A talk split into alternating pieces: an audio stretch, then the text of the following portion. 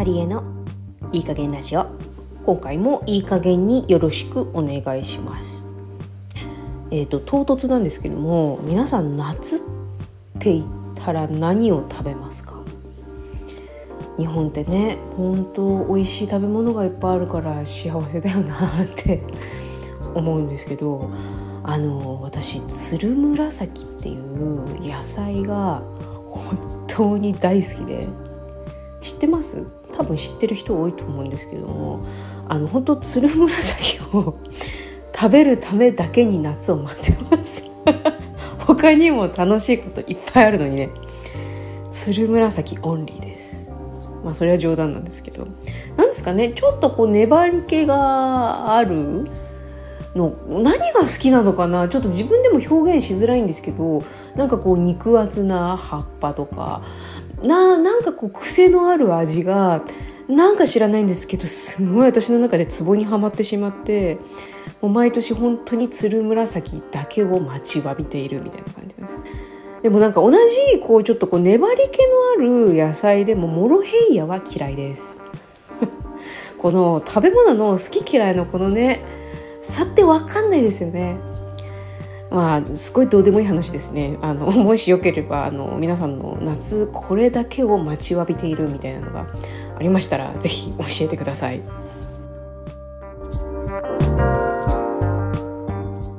さてまた本編入っていくんですけど今回はちょっとまた久しぶりにあのケビンさんとのお話でもちょっとしようかなと思います。あのまあ皆さん興味があるかどうか分かんないんですけどコロナ中の遠距離恋愛、まあ、遠距離結婚でもあったんですけどのお話思い出って言えるかどうか分かんないんですけどちょっとそんなの思い出しながらあのつらつらと今日はラジオしていこうかなと思います。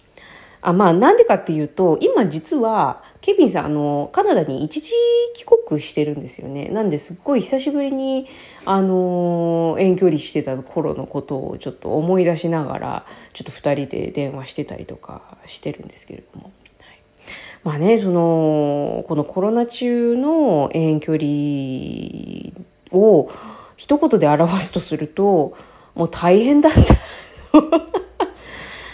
今日のラジオこれで終わりますみたいな感じになっちゃうんですけどでも本当に今思い返すとうんやっぱ大変だったなって思います。まあ遠距離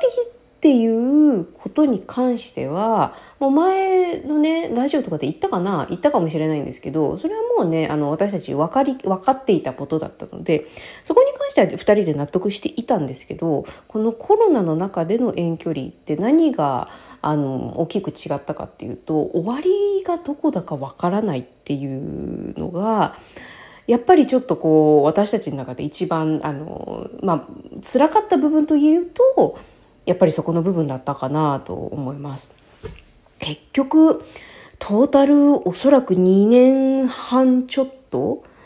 はもうほんとちょっと物理的接触が全く持てないような状態状態だったなと。ね、もうなんか後半からあのどのぐらい離れてたかもうあの数えるのもなんか疲れちゃったから実際どのぐらいまあ多分2年半以上は分かるあのこう遠距離してたとは思うんですけど実際の細かい数字はあの、まあ、2人とも興味がないからね、まあ、ざっくりそのぐらいだったんですけど。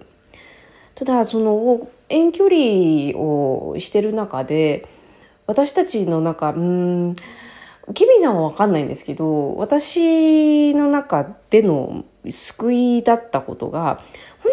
当ねなんだか分かんないんですけどケビンさんとお付き合いをしてからその別れるっていう選択肢が本当にもうあのお付き合い結婚はしてまだ1年なんですけどお付き合いしてもうすぐ4年になるんですけど本当にありがたいなことにその選択肢の中で別れるっていうものが一切出なかったんですよね。そのそれはコロナの遠距離の中でも全く同じで結局もうそうなってくるとその時にどういうふうな状況になすべきかその最善策も常に考えるしかなかったんですよね。もう今は会えないじゃあ今できることは何かっていうのを毎日毎日考えながらそれはシリアスな話だけじゃなくてじゃあ今日楽しめることは何だろうかとかなんかそういうことも含めてなんですけどももう本当それしそれが救いでもあったしそれしかやることがなかったっていう感じですか？それはネガティブな意味ではないんですけれども。ね、結局でそのコロナの最中での遠距離をされてた方ってわかると思うんですけどなんか皆さんいろいろね工夫しながらあの楽しめることみたいなのをいろいろねシェアしていただいたりとかしてたんでご多分に漏れず私もケビンさんももうそのできることあの時差もあるのでなかなかこう全てが全て全部できたわけではなかったんですけれども、まあ、できることをあの工夫しながらその時に楽しめるものをもうどうにかこうにかこういろいろ試していたんですけども結局ね今思い返してみるとあのコミュニケーションをどういう形で取り続けるべきかがやっぱ一番大事だったなっていうのを今になって思います。結局 これあのこれをケビンさんに言ってしまうとそれを目的で結婚したんじゃないかって。思われそうですけど違いますよ。全然違います。全然違うんですけどあの私のね一番のメリメリットっていうのもねあれなんですけどまああの前も言ったかもしれないんですけどケビンさんあの本当に本職も英語の先生あので本当に英語が英語を教えるのが大好きな英語の先生なんででそのコロナの最中って私もお家で仕事をすることが増えてで今も結局あのお家で仕事をしてるんですけど結局お家で仕事をしてるとその外でこう通勤してた時に比べると時間ができたのでケビンさんと電話をする時間がめっちゃ増えたんですよね。ケビンさんもお家で仕事してたんで。そう。ってなってくるとで本当にもう途中からルーティン化してったのがあの朝夜電話をするっていうほぼほぼ毎日電話をするっていうのがもうあの後半からすっごいあの習慣化私たちの中で習慣化してったんでそれが結局トータル、えー、あトータルじゃないや結局その毎日、えー、2時間ぐらいの、えー、無料オンライン会話レッスンを 受けてるような状態になっていたので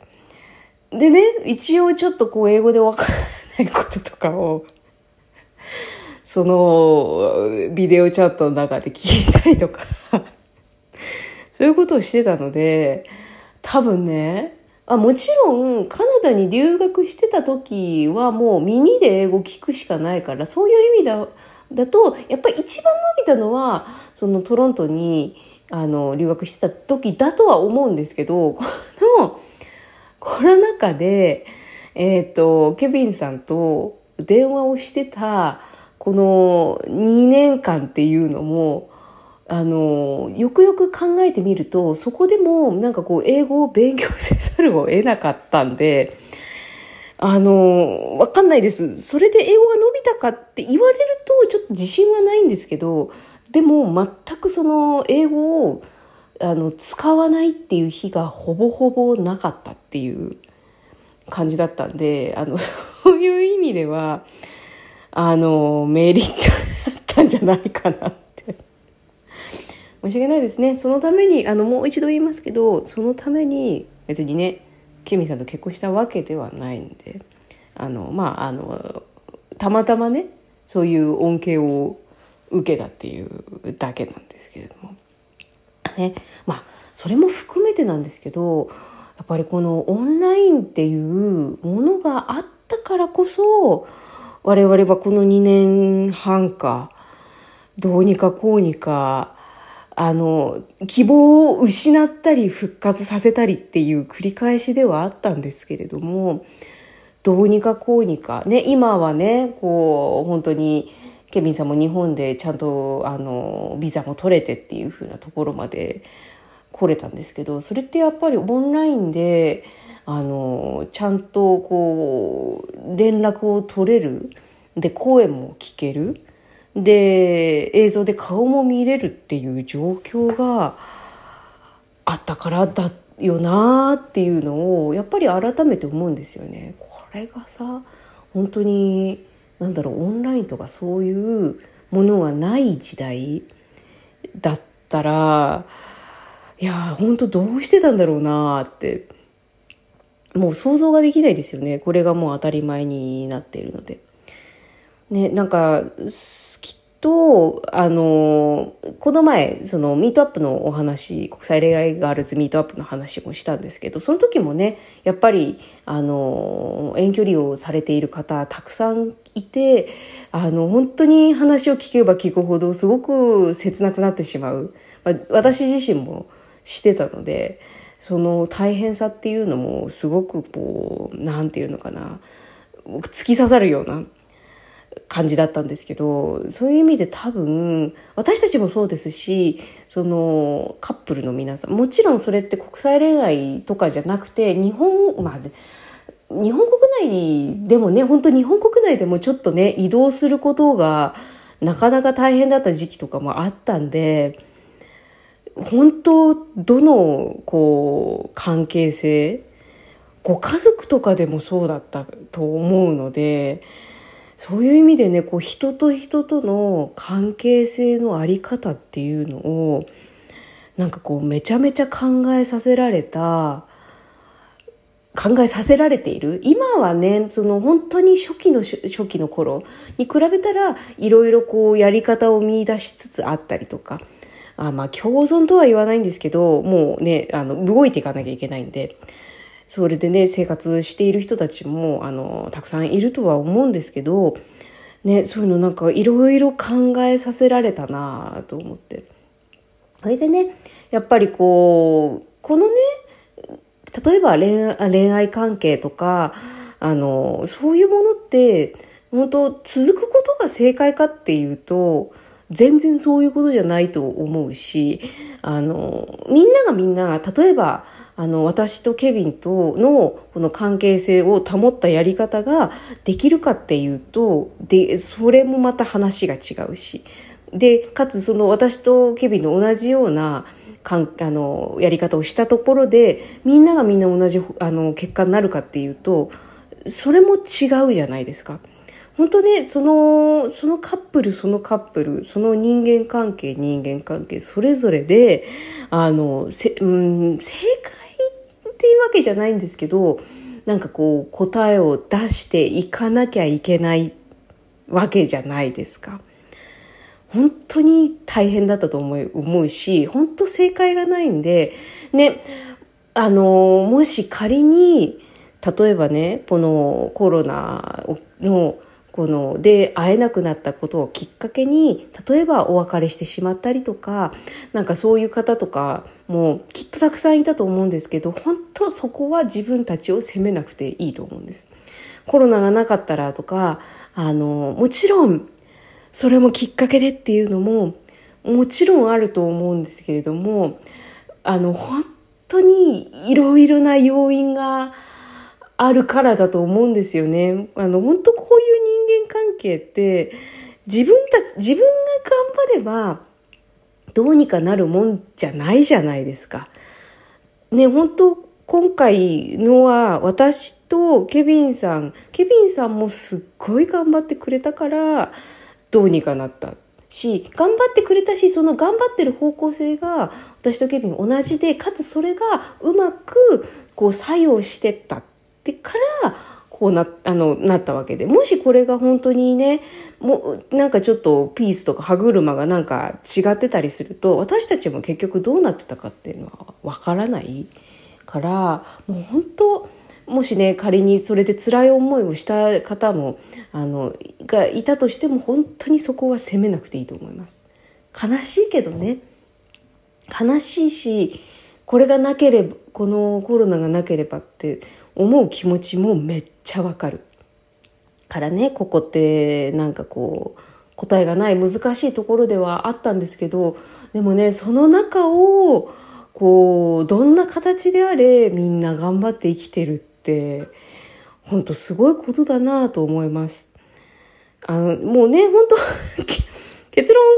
あの、みんなが幸せであれば、本当、本当にどんな形でもいいなっていうのが、私のもうね、基本的な考え方はもう、それなので、あの、ね、本当皆さんが幸せであれば、もう本当何でもいいんですけれども。でもね、その中で、あの、ね、もう最近その遠距離をされててもまた再会できたりとか結婚されたりとか一緒に住み始めたりとかっていうされてる方もたくさんいるので本当にその方たちは今度おめでとうございます拍手お疲れ様でした。と言えばいいんでしょうか。あれですけれどもね。なんでねあの本当に皆さんそれぞれあの大変な時間を過ごされてきたと思うんですけれどももう本当その時その時で最善の策を一緒に考えて一緒にやっていければいいなーなんて思います。で、なんかね、コロナ中の遠距離の思い出話そうとして、なんか最後壮大な話になっちゃったんですけど、本当あの、皆さん頑張って生きてます。これからもね、頑張ってみんなで生きていきましょう。今日はなんかそんな感じでまとめようと思います。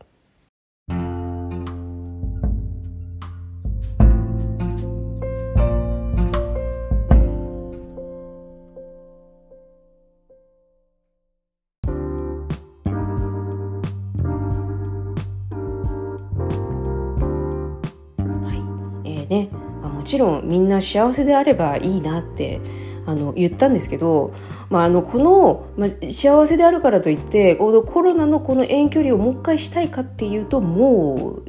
お腹いっぱいですっていうところなのでしなくていいのならばもう二度としたくないっていうところではあるんですけどねまあ本当ねあの改めて生きてるといろんなことがあるなーって。でね本当にこうそれをいやこれは何かの意味があるかもしれないって思える日は思ってもいいと思うんですけど思えなかったら無理して思わなくていいと思うんでだって本当に大変だったと思うんですよ。私まだ大変な思いをしている人もいると思いますし大変な時は大変なんです。そこであのポジティブに考えられる時はポジティブに考えればいいしポジティブに考えられない時はあのもう本当とことんあの泣いたりとかなんなんだり全然しちゃっていいので無理にポジティブに考えなくていいと思うだって本当に大変なんだもんっていうねもうそんな心構えでいきましょうはいはい。ということで、今回のいい加減ラジオいかがでしたでしょうか感想や質問等どしどしお送りください。私のヨガレッスンや各種企画はインスタグラム、ツイッターを、私のいい加減な脳内はブログサービスノートをご覧ください。もう一つのポッドキャスト、コチャとマリエの勝手にどうぞ宇宙ベアもどうぞごひいきに。また次回のエピソードでお会いしましょう。またね。